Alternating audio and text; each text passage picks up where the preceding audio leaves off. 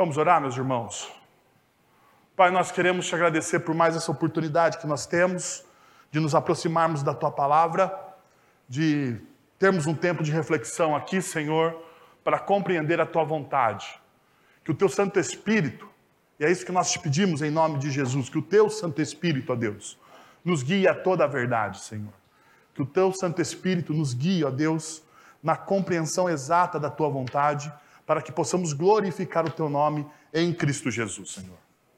Nós te pedimos pelo ministério infantil, que as nossas crianças, Deus, compreendam o Evangelho já desde este momento da tenridade, para que elas possam crescer apaixonadas por Ti, Senhor. Que elas possam crescer, ó Deus, com uma vida devocional entregue nas Tuas mãos, para que elas possam fazer diferença em uma sociedade tão conturbada quanto a nossa, Pai. Nós colocamos as nossas crianças, as nossas vidas, as vidas das nossas famílias, o que nós somos, o que nós temos nas tuas mãos e pedimos, Jesus, que o Senhor nos use. É isso que nós fazemos, falamos, oramos em nome de Jesus. Amém. Muito bem, irmãos. Como vocês sabem, nós estamos estudando a carta aos Efésios, então você já pode aí abrir a sua Bíblia ou você vai acompanhar aqui na projeção. Faça a sua escolha.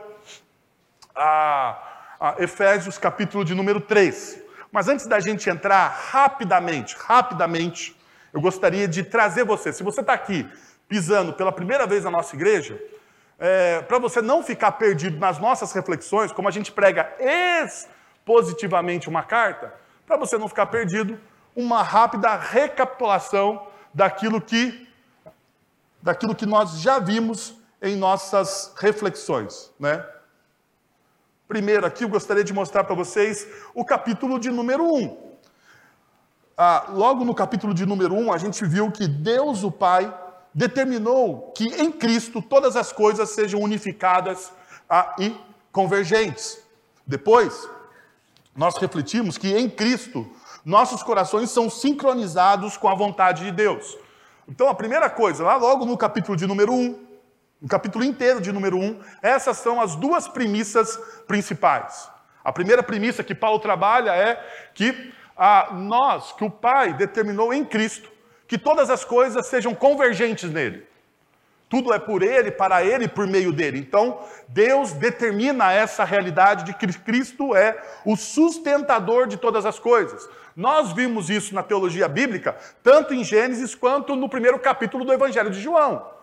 Cristo é aquele que sustenta e cria toda a criação. Diante disso, em Cristo, nossos corações, então, através do sacrifício de Cristo, em Cristo, os nossos corações, eles são sincronizados com a vontade de Deus. Não é pela lei que a gente tem o nosso coração sincronizado à vontade de Deus. Não é pela observância fria da lei que nós conseguimos sincronizar o nosso coração à vontade de Deus. É somente quando você reconhece Cristo Jesus como Senhor e Salvador da sua vida e o Espírito Santo cela o seu coração. Você pode olhar lá no primeiro capítulo de Efésios, quando o Espírito Santo cela o teu coração, então você tem essa experiência, essa experiência aonde o seu coração passa a ter uma sincronia com a vontade de Deus. Algumas coisas são transformadas na sua vida. Quando nós então adentramos ao capítulo de número 2, nós vimos a, a, a, primeira realidade, que em Cristo os nossos corações estão sincronizados com Deus, com a vontade de Deus, o que resulta em uma sincronia com a comunidade.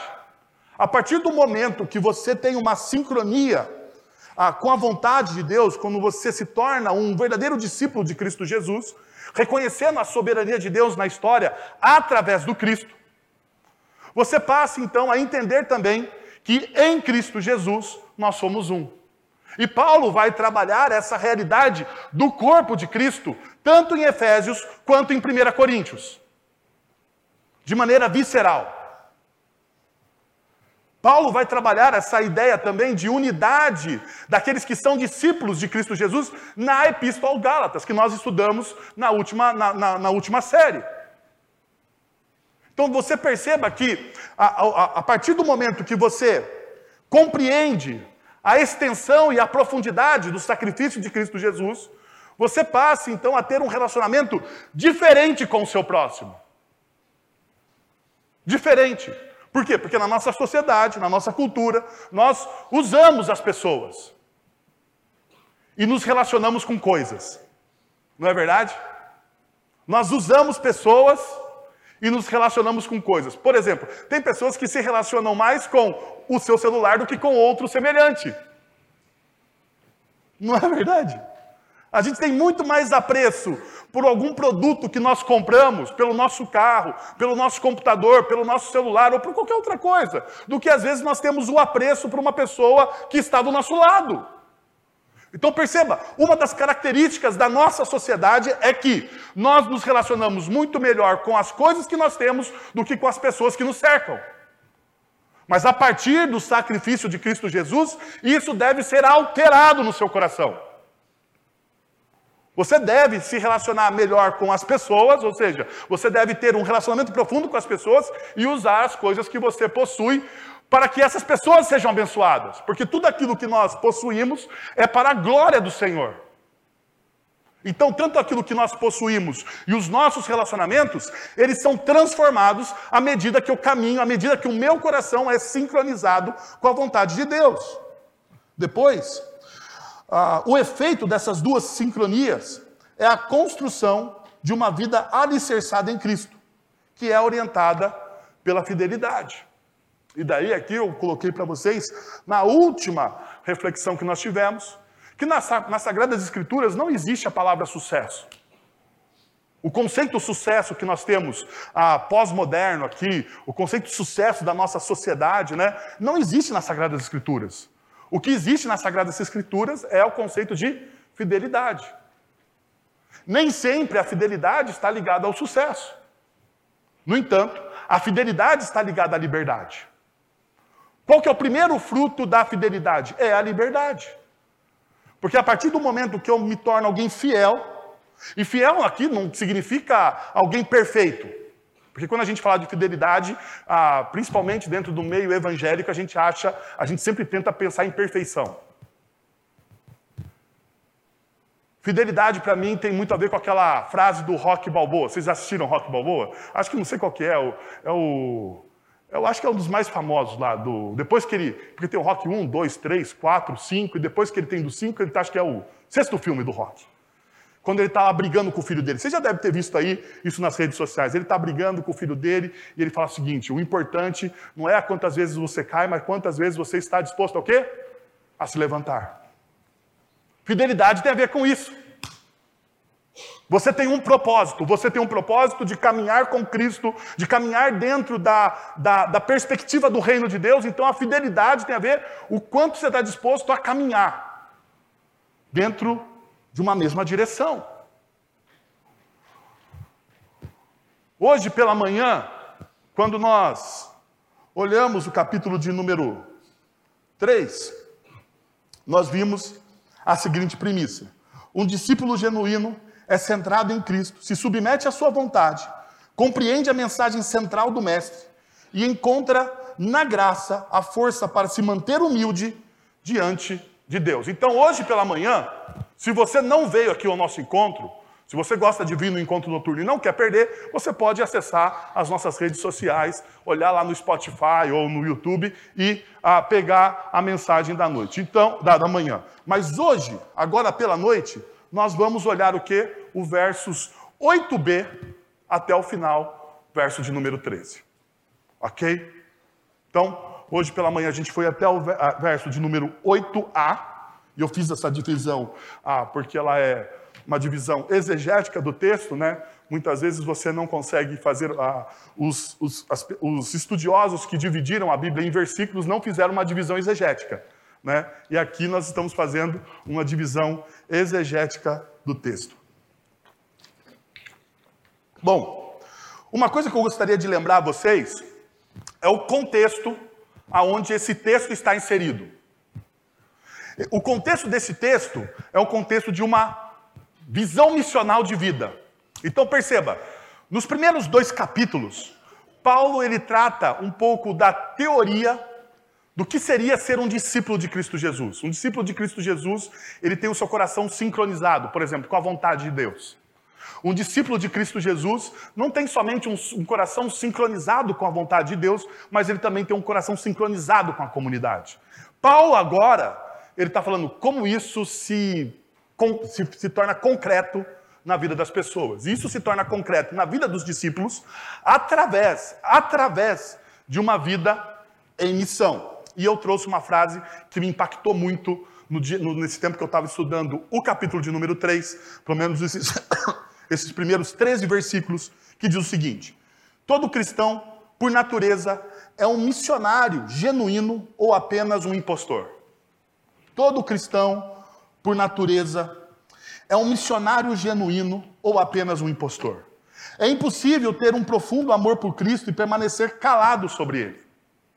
É impossível você dizer que você ama, que você é apaixonado, que você adora, que você venera, que você seja qual for o adjetivo que você use para o seu relacionamento com Deus ou com Cristo. E você, diante da situação, você fica calado, você não falar, você não testemunhar, não testificar do que Cristo fez na sua vida. Aqueles que verdadeiramente o amam são impulsionados a espalhar o seu reino. O silêncio não pode ser uma opção para aqueles que têm um coração inflamado por Jesus. Diante disso, eu gostaria de apresentar para vocês mais três caminhos. De manhã a gente viu três caminhos e hoje agora, hoje pela noite, eu estou bem presbiteriano nesses dois, nesses dois cultos, três e três, olha só que beleza, né? para a gente poder perceber como que a gente tem uma vida missional. Veja, primeiro, um discípulo enraizado em Cristo revela as riquezas incalculáveis do Mestre. Um discípulo enraizado em Cristo ele revela as riquezas incalculáveis do Mestre. Olha o que Jesus, olha o que Paulo vai dizer no verso de número 8. Foi-me concedida esta graça para anunciar aos gentios as insondáveis riquezas de Cristo. As insondáveis riquezas de Cristo. E esclarecer, isso aqui é importante. Então, as insondáveis, pode anotar aí, pode marcar na sua, na sua Bíblia, eu vou repetir de novo, mas essa palavra só aparece aqui nos textos do Novo Testamento e esclarecer a todos a administração deste mistério, que durante as épocas passadas foi mantido oculto em Deus, que criou todas as coisas. Então, Paulo, ele primeiro fala sobre esses insondáveis riquezas de Cristo, e depois ele fala do seu objetivo, esclarecer. A ideia de esclarecer aqui é a ideia de se tornar um farol, de iluminar as coisas. Perceba, um discípulo de Cristo Jesus, segundo o apóstolo Paulo aqui, ele tem um profundo conhecimento do quê? Daquilo que nós vimos pela manhã. Ele tem um profundo conhecimento das Sagradas Escrituras, das doutrinas básicas das Sagradas Escrituras. Eu não estou falando de doutrina sistemática, estou falando de, de criação, queda, redenção, missão e consumação. Os cinco pontos mais importantes da ortodoxia cristã. Então, você precisa ter um profundo conhecimento disso para ser um farol. Agora veja, Deus capacitou Paulo a compartilhar as riquezas inestimáveis, indescritíveis e incompreensíveis de Cristo. Paulo até mesmo inventou uma palavra, que é essa palavra aqui, insondáveis. Ah, uma palavra ao contemplar a glória de Cristo. Essa palavra é derivada do termo grego que significa rastrear ou procurar, utilizando, ah, utilizado para descrever alguém que, per, que persegue pegadas. Outros escritores bíblicos também transmitiram a ideia de uma grandiosidade incomensurável dos atributos de Deus. Jó falou dos caminhos insondáveis de Deus. E Paulo descreve a sabedoria ins, insondável de Deus e seus caminhos inescrutáveis em outros momentos, como por exemplo Romanos capítulo 11, verso de número 33. Observamos como Paulo, um perseguidor anterior de Cristo, agora se consome em proclamar o Messias crucificado. Jesus transformou a vida de Paulo e Cristo, a sua redenção, se tornaram o tema dominante em sua vida. Paulo afirma aos Colossenses: Nós o proclamamos, o centro da mensagem que Paulo traz à comunidade cristã e a essas pessoas será que Cristo, Cristo será o centro, o ponto central da nossa vida. É assim que nós experimentamos o verdadeiro Cristo. Agora veja como isso se desdobra. Quais são as lições práticas de Cristo ser esse ponto central na nossa, na nossa caminhada? Perceba, primeiro, busque constantemente ser, se maravilhar com as insondáveis riquezas de Cristo através de um relacionamento íntimo com Ele. Permita que essas revelações alimentem sua própria fé e o impulsione a proclamar com paixão as grandezas de Cristo em sua vida diária. Primeira coisa que você precisa fazer, você precisa sempre, sempre se maravilhar com as belezas de Cristo, com as grandezas de Cristo. Uma das palavras que eu mais gosto para falar sobre isso é deslumbramento. Deslumbramento. O que é deslumbramento? Deslumbramento é aquele sentimento que você tem quando você talvez experimenta uma coisa pela primeira vez e o seu coração se enche de alegria. Por exemplo, nas Sagradas Escrituras, nós podemos ver o deslumbramento quando Deus tira de Adão a sua costela e cria Eva. Depois que o Adão acorda da anestesia, o que, que ele fala? Uau! Essa sim é carne da minha carne e ossos dos meus ossos. Deslumbramento. Deslumbramento. Uma vida de intimidade é uma vida construída com deslumbramento nas pequenas e nas grandes coisas. O nosso grande problema é que nós muitas vezes estamos deslumbrados, né? Ou ficamos deslumbrados com o quê? Com as grandes coisas. Nós queremos grandes milagres. Nós queremos grandes experiências. Nós queremos ver um anjo, sentir um arrepio, seja lá qual for a experiência que a gente queira ter. No entanto, o que o apóstolo Paulo está nos ensinando nas Escrituras é que nós devemos ter deslumbramento com as pequenas coisas, com a nossa vida devocional, com a leitura das Sagradas Escrituras. Gente, pensa uma coisa. Quando você abre uma Bíblia, o que, que acontece? Não, vamos lá, vocês são mais inteligentes do que eu. Quando você abre uma Bíblia, eu não tenho nenhuma Bíblia. Quem tem uma Bíblia de papel aí? Aqui. Sempre tem um crente perto de você. Louvado seja o Senhor. Quando você pega uma Bíblia e você a abre, opa, está no ponta-cabeça, e você a abre, o que, que acontece?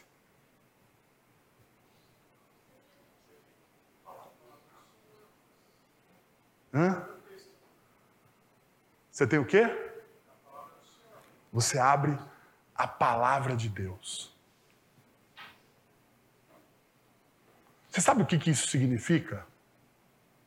Ou você perdeu. Porque assim, na história, na história da humanidade, nem sempre as pessoas puderam fazer isso.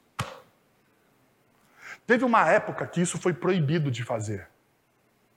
A Bíblia estava reclusa a um grupo seleto de pessoas, os clérigos. Com a reforma protestante, com a imprensa, a Bíblia chegou a, a todos. Ela foi traduzida. Ela saiu das línguas originais, do aramaico, do hebraico, do grego, para as línguas vernaculares. E daí as pessoas comuns, comuns, não os estudiosos, não os acadêmicos, eles poderiam abrir aqui e olhar a palavra de Deus. Muitas vezes as pessoas me param e perguntam o seguinte: Pastor, como eu ouço a voz de Deus. Eu acho que a gente tem uma coisa romântica com esse negócio da voz de Deus, né?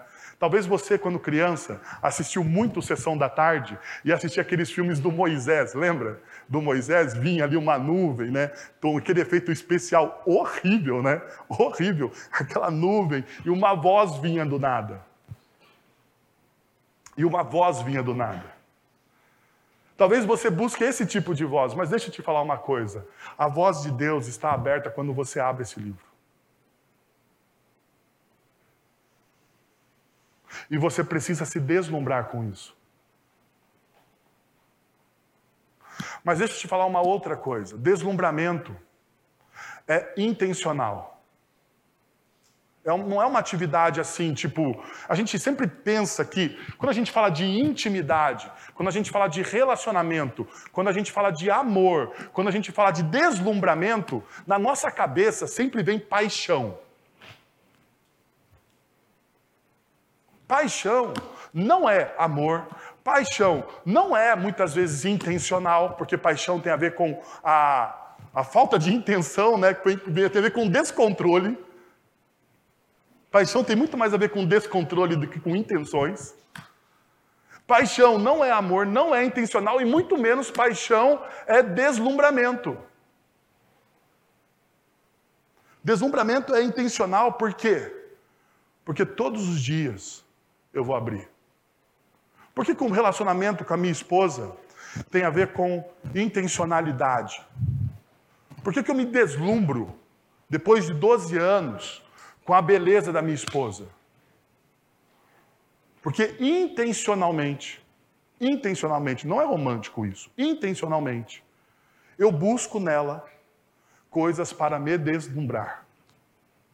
É sempre assim. A mesma coisa é aplicada à palavra de Deus. Você precisa buscar na palavra de Deus, na leitura diária das Sagradas Escrituras, aspectos para você se deslumbrar. E é intencional. Uma outra realidade que esse, esses primeiros versículos me mostram é o seguinte: valorize a palavra de Deus como fonte de sua paixão e motivação para o serviço. Deixe que a Bíblia oriente suas ações, inspirando você a compartilhar o plano maravilhoso de Deus com todos aqueles que você encontrar, independente de suas classes sociais, visões políticas ou referências pessoais, ou preferências pessoais. Veja, valorize a palavra de Deus, deixe que a palavra de Deus nutra, nutra os seus desejos, as suas paixões, os seus, as suas vontades. Deixe que a palavra de Deus seja o combustível da sua vida. Isso tem a ver com a intencionalidade que eu estava dizendo anteriormente. Perceba, uma coisa depende da outra. Da outra. Deixe que a palavra de Deus oriente as suas ações. Inspire você a compartilhar o plano maravilhoso de Deus com todos aqueles que você encontrar. Perceba agora uma coisa importante. Independente do que, independente das suas classes sociais, visões políticas e preferências pessoais.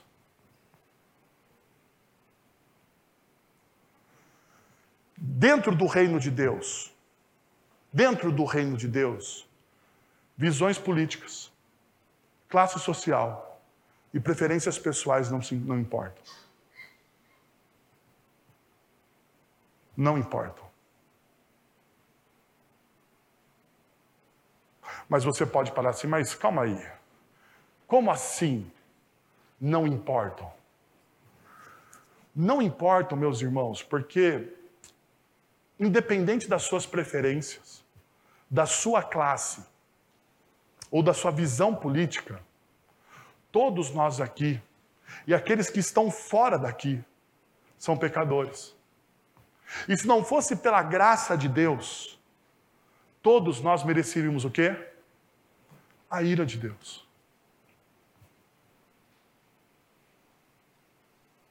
Então, não é porque você tem uma visão política, não é porque você é um conservador, eu sou um conservador. Tem a ver que você é mais crente do que aquele que tem uma visão mais à esquerda, vamos dizer assim.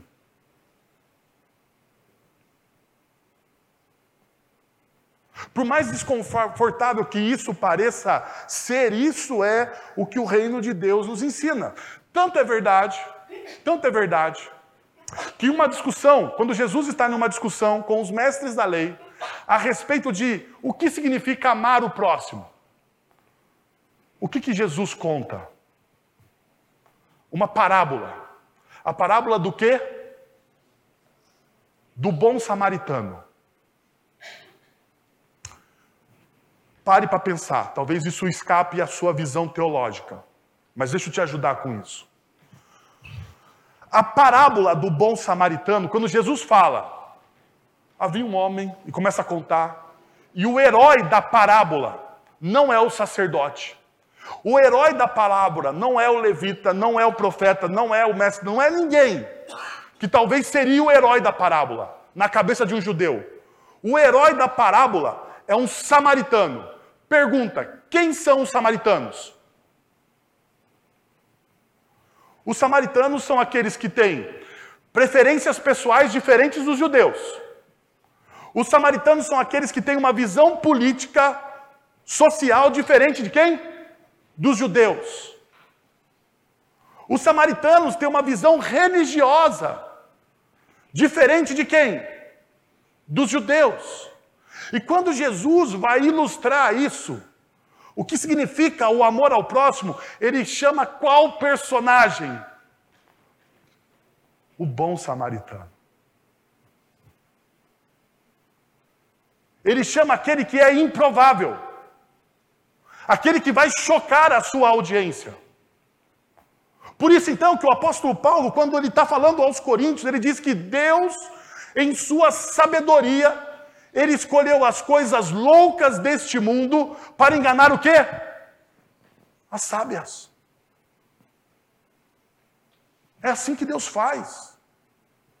Deus às vezes subverte a, a ordem, para quê? Para demonstrar a sua graça e o seu amor pelas nossas vidas, para demonstrar a sua soberania. Então veja, você ao valorizar a palavra de Deus, ao você alimentar o seu coração, a sua motivação para o serviço, através da palavra de Deus, você criará um impacto positivo sobre a vida das pessoas. Consequência disso é isso. Ao compartilhar o Evangelho, concentre-se em apresentar Cristo como herói da história, o transformador de vidas. Busque transmitir com entusiasmo a autenticidade das maravilhas da, da obra redentora de Cristo, atraindo a atenção para Ele, incentivando outros a renderem, a renderem louvor e adoração ao Senhor. E daí eu me lembrei, enquanto eu estava fazendo a reflexão sobre esse texto, eu me lembrei, não sei se você viu, mas provavelmente você viu, você teve a história do, Bry, do Kai Bradford. O Kai Bradford, ele é um menininho aí da escola, é nos Estados Unidos, eu não sei qual, como que é bem a, a divisão ali da, das classes nos Estados Unidos, mas ele está no infantil, daquilo que talvez seria o nosso infantil aqui, então deve ter aí a idade do João, sei lá, uns 5 anos, 6 anos. E lá na classe dele, ele tinha que fazer um trabalho, ah, para apresentar um trabalho para a classe dele. Qual era o herói dele? Então, alguns dos amigos dele apresentaram o Homem-Aranha, o Capitão América, sei lá, o Bombeiro e outros, e outros personagens da nossa cultura que são os nossos heróis. O Kai, ele apresentou quem? Jesus. Então, um menininho de cinco anos, simpático pra caramba, ele chega e fala: Ah, e ele começa a falar dele porque ele tem que se apresentar como, né? Jesus. Então ele vai dizer: Eu sou Jesus. E ele vai dizer o seguinte: Olha só, eu sou Jesus Cristo, nasci em Belém há dois mil anos. Eu sou o Filho de Deus, afirmou o menino. E continua descorrendo: Eu sou o caminho, eu sou a verdade, eu sou a vida. Ninguém chega ao Pai senão por mim. Em determinado momento, o Cai, ele vai dizer o seguinte: Eu sou o herói, eu sou um herói porque vim como um bebê, vivi uma vida perfeita e sem pecado. Eu morri na cruz por seus pecados e ressuscitei três dias depois para que você pudesse ter a vida eterna comigo no céu.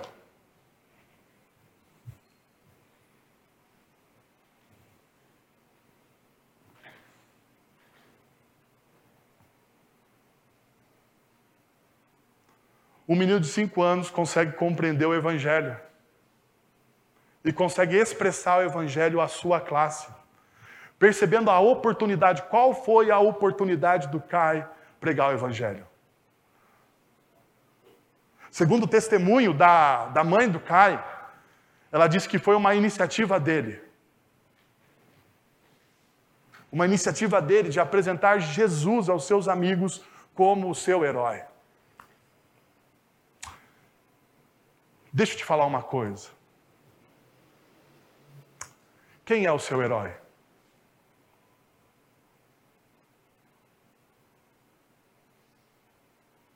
Nós podemos ter vários heróis. Talvez se você for um empreendedor, você olha lá o Steve Jobs como seu herói. Se você for ah, um diretor de cinema, ou se você deseja ser um diretor de cinema, ah, você vai ser o Quentin Tarantino. Hoje eu falei mal do Quentin Tarantino aí de manhã, o pessoal me pegou. Mas deixa eu te falar uma coisa. Deixa eu te falar uma coisa. Talvez o seu herói seja o Quentin Tarantino. Talvez se você for um escritor, você vai olhar para o C.S. Lewis ou para o Tolkien. Se você for um professor, sei lá, tem, tem vários aqui que nós poderíamos enumerar aqui. E você fala assim para você mesmo: se eu, se eu se eu quisesse ser alguém, eu seria esta pessoa. Sabe? Eu já me peguei assim, pensando, pô, cara, se eu tivesse que pregar como alguém, cara, eu pregaria como John Piper, como Tim Keller, sei lá, como alguém aí, né?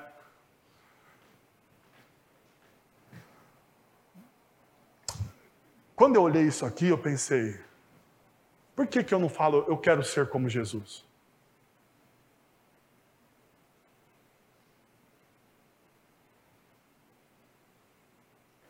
Eu quero ser um empreendedor como Jesus talvez fosse um empreendedor.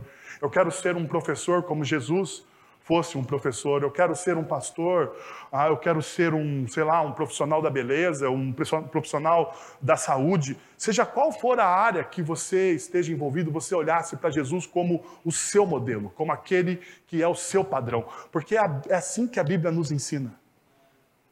É assim que o texto bíblico nos mostra que nós devemos ser como Cristo. Olha o que Paulo vai dizer: sede meus imitadores, assim como eu sou de quem? De Cristo. Por que, que nós não temos essa percepção de que nós devemos imitar o Cristo? De que ele deve ser o nosso herói, e só nós, só nós, nós só imitamos, perceba uma coisa na nossa, na nossa vida: nós só imitamos pessoas que nós admiramos. Não é verdade? Cara, sinto muito te dizer, a gente fala que a gente ama Jesus, mas a gente não admira Jesus. Porque a gente não imita Jesus.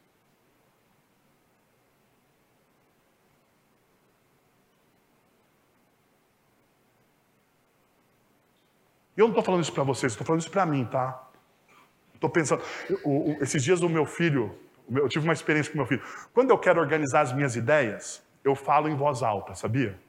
Então, eu estava indo, estava preparando, estava todo envolvido com o sermão durante a semana, e uma semana corrida, obras aqui, obras no recanto, né, monografia para entregar, uma loucura essa semana, pelo amor de Deus. É, evento dos casais, tinha um monte de coisa acontecendo ao mesmo tempo. E eu estava pensando no meu sermão. Então, enquanto eu dirijo, eu penso no meu sermão, nas coisas que eu faço. E para organizar minhas ideias, eu falo em voz alta. Então, às vezes, eu estou em voz alta na sala, à noite, pregando o sermão que eu estou pregando aqui para vocês hoje. Às vezes, a minha esposa acorda de noite. Mas, mas o que está acontecendo aqui? Com quem você está falando? Eu falo, estou falando sozinho. Certo? E daí eu estava com meu filho, e o meu filho falou assim, papai, no carro, né? Papai, com quem você está falando? Eu falei, eu estou falando sozinho, Arthur. Ele falou assim, porque parece que você está pregando. E eu falei, Possivelmente, mas eu estava pensando exatamente nisso que eu estou falando para vocês aqui. A gente admira, a gente só imita quem a gente admira. Nós admiramos uma infinidade de pessoas e imitamos uma infinidade de pessoas, mas nenhuma dessas pessoas é Jesus. Agora veja o problema: nós dizemos que nós amamos a Jesus, mas nós não o admiramos. Tem um problema nisso aqui. E a gente precisa orar para que isso seja corrigido de alguma forma. Agora, um segundo ponto que eu gostaria de demonstrar para vocês é isso. Um discípulo comprometido possui uma visão elevada da igreja de Cristo. E Paulo, então, ele vai, perceba que ele vai aumentando o seu discurso. Ele parte de um ponto fixo e ele vai englobando outras coisas. Olha o que diz o verso de número 10. A intenção dessa graça era que agora, mediante a igreja, a multiforme sabedoria de Deus se tornasse conhecida dos poderes e autoridades das regiões celestiais, de acordo com o seu eterno plano que ele realizou em Cristo Jesus, nosso Senhor. Em Efésios 3, de 10 a 11, Paulo acrescenta outro ponto surpreendente à nossa teologia da igreja, como essa terceira cláusula de propósito.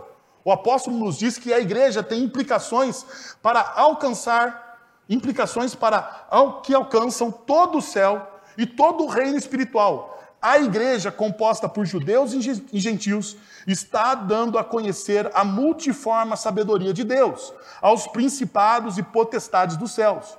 Conforme diz O'Brien, um dos teólogos aí mais famosos, ele diz o seguinte: ah, que Paulo, que Deus em Cristo está dando à igreja o conhecimento dos governantes e autoridades que provavelmente são seres celestiais, maus ou bons. Embora a preocupação particular do apóstolo Paulo não seja essa. Não é esse o ponto. Parece-me que esses anjos olham para a graça e se maravilham, e se maravilham, enquanto as forças demoníacas olham para elas e tremem. As forças do mal já foram derrotadas na cruz e aguardam sua sub, subjugação final. A existência da igreja está anunciando que seu governo está chegando ao fim de uma vez por todas. Paulo está mostrando uma coisa que muitas vezes nós perdemos de vista, que é o ministério da igreja. Veja só, o meio evangélico brasileiro é muito engraçado. A gente diminui a importância dos discípulos de Cristo e aumenta a importância dos seres espirituais, não é verdade? As pessoas falam assim, na minha juventude, né, ah, tinha um pessoal que gostava de ver anjo. E eu tinha um medo de ver anjo. Terrível. Né? Eu acho que se um anjo aparecesse, eu saía correndo. Porque não, porque se você pegar lá os anjos do Isaías, eles não são muito legais, né? Você sabe que aquilo lá é um anjo, né? Meu Deus do céu, né? O querubim lá e tal, aquela coisa toda. Mas deixa eu te falar uma coisa. Muitas vezes as pessoas pegam esses seres espirituais, que eles existem porque é uma afirmação bíblica, ok? E dão um valor demasiado a eles. Agora, veja o que Paulo está dizendo. A intenção dessa graça era que agora, mediante a igreja, mediante nós aqui, a igreja somos nós, mediante a igreja, a multiforme sabedoria de Deus se tornasse conhecida. Como que os anjos. Veja, veja o que Paulo está dizendo. Como os anjos conhecem a multiforme sabedoria de Deus? Através de quem? Da igreja. Da igreja. Olha lá, se tornasse conhecida dos poderes e autoridades das regiões celestiais, de acordo com o seu eterno plano que ele realizou em Cristo Jesus, o nosso Senhor. Os anjos, os demônios, os seres celestiais, as potestades do ar, não são seres espirituais oniscientes, onipresentes. Eles não têm nem o conhecimento que nós temos a respeito de Deus. Perceba o que o texto está dizendo. O texto está dizendo que esses seres, eles olham para a igreja e ficam o quê? Maravilhados, admirados. daquilo que Deus está fazendo na história através da igreja. Agora tem meia dúzia de crente que dá valor ou supervaloriza os anjos, os demônios. Não que eles não tenham o seu lugar dentro da teologia. Eles têm o seu lugar, mas eles não podem ser supervalorizados. E é o que Paulo está demonstrando. O que, que Paulo então contrapõe a isso? A igreja. A igreja deve ser valorizada. Porque é na igreja que a gente vê a graça de Deus atuando. É na igreja que a gente vê a graça de Deus transformando pessoas. Agora, veja o que Paulo vai demonstrar então. Essa implicação da promessa, essa é a implicação da promessa à igreja. É evidente a palavras que Jesus fala a Pedro. Eu lhe digo que você é Pedro, e sobre esta pedra edificarei a minha igreja, e as portas do Hades não, não poderão vencê-la. Eu lhe darei as chaves do reino dos céus. O que você ligar na terra terá sido ligado nos céus, e o que você desligar na terra terá sido desligado nos céus. A igreja fundamentada em Cristo Jesus é uma força poderosa contra as forças do mal e possui autoridade espiritual nos céus e na terra. Perceba, as portas do Hades, as portas do Hades. Aqui Hades pode ser inferno, pode ser morte, pode ser perdição, pode ser profundezas, pode ser vazio. Tem várias alternativas dentro do grego para você traduzir o Hades aqui. Mas diante, mas todas as palavras do Hades, todas, essa, todas as palavras que Deus coloca ali em Hades, no, no, no Evangelho de Mateus, Todas elas, todas elas, falam sobre vazio e perdição. E percebam o que, que Deus está fazendo em Cristo Jesus. Deus em Cristo Jesus está nos dando autoridade para fazer o quê? Para vencer as portas. As, diz o texto que as portas do Hades não prevalecerão. Não ficarão em pé. Diante do quê? Diante da igreja. Agora, para aqui. Não é diante de uma pessoa, de uma personalidade. Isso é muito importante. Não é diante de uma pessoa, de uma personalidade. Não é o apóstolo X, o bispo Y, o suma subro, o supra-sumo do apóstolo. Não. É diante de quem? Da igreja. A igreja que carrega a confissão de que Jesus Cristo é o Filho de Deus. Agora, veja as implicações disso. Uma vida consistente, com, com, uh, viva conscientemente. Como membros da igreja, somos parte de um sermão cósmico, sendo, ob, sendo observadores dos governantes e autoridades espirituais. Somos sendo observados por governantes e autoridades espirituais. Nossa vida tem um propósito maior ah, e nossas ações têm um impacto transcendente. Sejamos testemunhas autênticas do amor de Deus influenciando positivamente o mundo ao nosso redor. Uma segunda coisa é que, segundo o versículo 11, podemos entender que Jesus veio e realizou plenamente o plano de Deus. Ele é o ponto central desse plano. E nele todas as coisas se unem. O Cristo que foi crucificado e ressuscitou agora está ao lado do Pai e em breve retornará para julgar todos os poderes malignos e colocá-los sobre o seu domínio. Por fim, ser uma igreja que testemunha e glorifica Cristo, revelando sua sabedoria multifacetada, exibindo sua graça e glória, como uma comunidade diversificada e redimida em Cristo. Temos o privilégio de refletir sua reconciliação diante dos seres celestiais e do mundo ao nosso redor. Que nossa vida seja um testemunho vivo do poder transformador de Cristo. Por fim, Paulo vai dizer o seguinte: todo discípulo desfruta da liberdade de acesso a Deus, por intermédio de quem temos livre acesso a Deus em confiança, pela fé nele, pela fé no Cristo. Três coisas que eu gostaria de demonstrar para vocês sobre esse livre acesso. Paulo está dizendo o seguinte: podemos nos aproximar livremente, abertamente e sem restrições. Você não precisa ter medo de Deus. Sabe? Uma coisa é você ter temor de Deus. Temor a Deus é respeito. Então você pode respeitar a Deus. Mas você não precisa temer, temer a Deus com medo de Deus. O temor é uma reverência profunda por quem Deus é.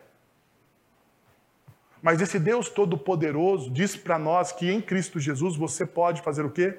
Se aproximar dele, se aproximar dele livremente, sem amarras, sem intermediários. Então você se aproxima dele livremente. Você se aproxima dele abertamente, abrindo o seu coração. Sem, sem, sem máscaras. Porque afinal de contas ele já conhece quem você é. Ainda, ele diz que não existe o quê? Restrições. Não existe restrições. Apesar dos meus pecados em Cristo Jesus, não existe restrições. Sabe qual que eu, assim, às vezes, meus irmãos, eu e você erramos. E muito. E muito. Eu sou que nem o salmista. Tem pecado, eu confesso o pecado que eu nem sei que eu cometi. Eu falo, Deus, se eu esqueci de alguma coisa hoje, me perdoa, porque a minha cabeça não anda boa nesses últimos dias. Então, se eu não falei com o Senhor aqui alguma coisa, me perdoa. Mas veja, nenhum dos nossos pecados cria uma restrição diante do sacrifício de Cristo. Nós não precisamos ter medo dele. Os pecados já foram pagos, os erros já foram sanados. Você já foi perdoado. Você precisa, assim como eu, nós precisamos aprender a viver uma vida, uma vida de pessoas perdoadas.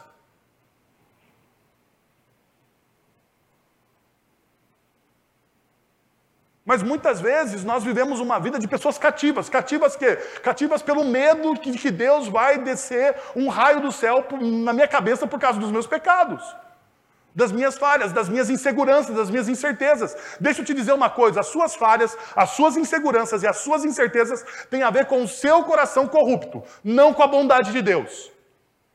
Então não atribua a Deus um problema que é seu.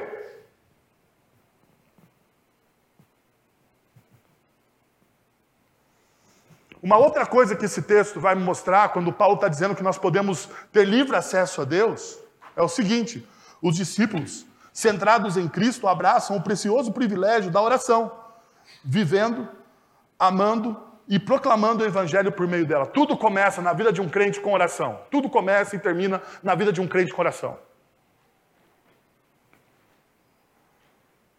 Se você tem dificuldade de orar, você precisa mudar a sua vida. Porque tudo começa na vida do crente, começa e termina na vida de um crente com uma oração. Se você não sabe orar, você precisa rever esse negócio. Porque tudo começa com oração e termina com oração. É através da oração. O C.S. Lewis tem uma frase excelente. Ele fala que o primeiro ato de amor por alguém é você orar pela pessoa. E eu sei porque ele está falando isso. Está falando isso por causa do Sermão do Monte. Porque a primeira coisa que o, que o Sermão do Monte me ensina sobre perdão é o quê? Vocês orem por quem? Pelos seus inimigos. Então, primeiro, como que você perdoa alguém? Como que você começa um perdão? Eu preciso perdoar aquela pessoa que me feriu, me traiu, me roubou, seja lá qual for a, a, ferida que a pessoa fez no seu coração. Como que você começa perdoando uma pessoa? Você começa perdoando uma pessoa orando por ela. É assim que você perdoa. Perceba que no Sermão do Monte, Jesus não diz para você ir lá abraçar a pessoa, porque Jesus conhece a nossa natureza. Porque ao invés de abraçar, você vai querer dar uma facada na pessoa. No mínimo. Ou no máximo, não sei.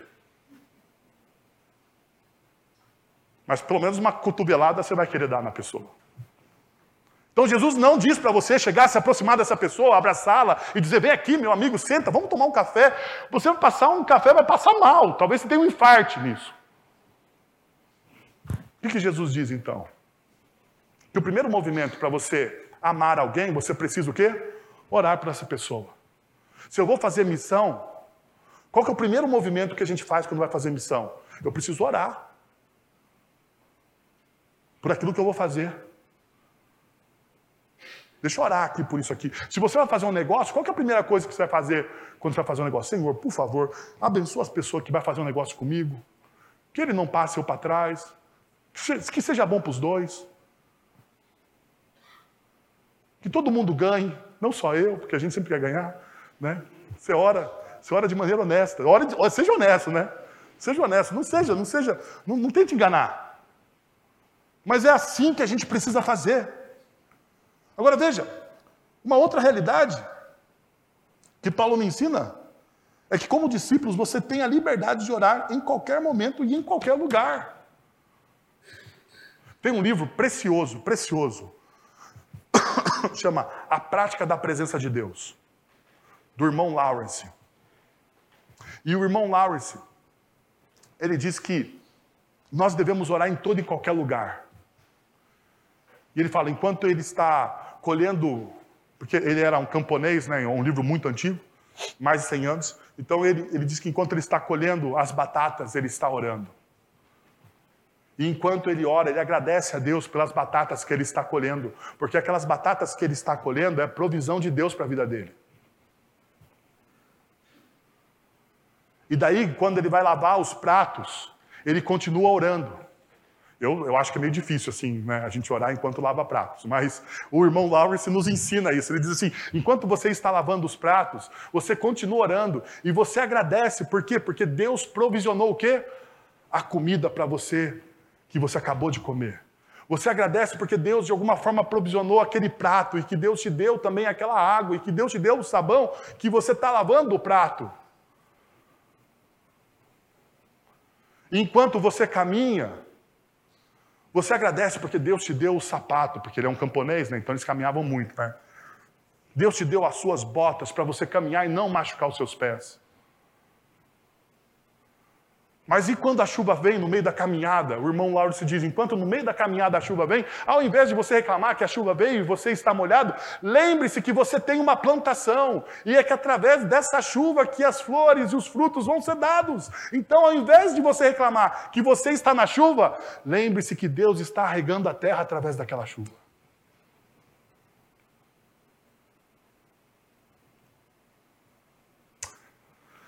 A gente cria rituais e a gente não vive uma vida integral, meus irmãos. A gente acha que orar é vir aqui, domingo, pastor Guilherme vem aqui, lê um texto e diz assim: é o momento da gente orar em contrição. E daí aquela oração que você fez em contrição aqui deve sustentar a sua vida durante a semana sua. Você não vai crescer de maneira nenhuma com isso. Você precisa aqui, você precisa entender que ter livre acesso ao Pai significa que em todo e em qualquer lugar nós podemos entrar em contato com Ele e orar. Em todo e em qualquer lugar. E deixa eu te dizer uma coisa que eu vou fechar com aquilo que eu comecei a falando sobre o deslumbramento. Uma das disciplinas para você ter deslumbramento na sua vida com Deus é a oração. É você é através da oração que você cultiva um coração grato a Deus. Porque quando nós oramos, não oramos, pelo menos isso, isso acontece comigo. Então vou dizer a minha experiência aqui, talvez você pegue alguma coisa. Quando eu me distancio da disciplina da oração, ao invés de eu ter um coração grato por aquilo que Deus está fazendo na minha vida, eu começo a ver os defeitos das coisas. Mas quando eu estou orando, ou quando eu estou próximo da minha disciplina, mais próximo da minha disciplina de oração, eu começo a ver as maravilhas que Deus está fazendo apesar de mim. Talvez o que falte para você seja uma vida de oração. Lembre-se, você tem livre acesso ao Pai. Que tal você fechar os seus olhos, abraçar a sua cabeça e junto a gente orar ao Senhor. Oremos. Pai, nós queremos te agradecer pelo teu amor em Cristo Jesus e por aquilo que o Senhor faz em nós através da tua palavra, Senhor. Queremos te pedir que, em nome de Jesus, ó Deus, essas verdades hoje expostas através da tua sagrada Escritura, Senhor, transforme as nossas vidas. Transforme os nossos corações, ó Deus. Nós precisamos da transformação que vem através da tua palavra.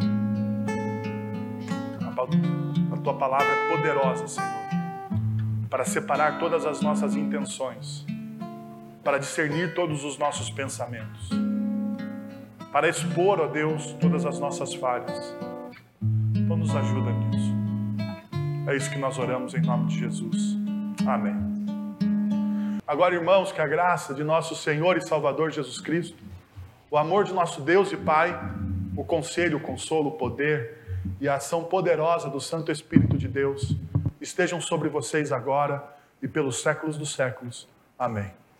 Que você tenha uma semana abençoada em Cristo Jesus.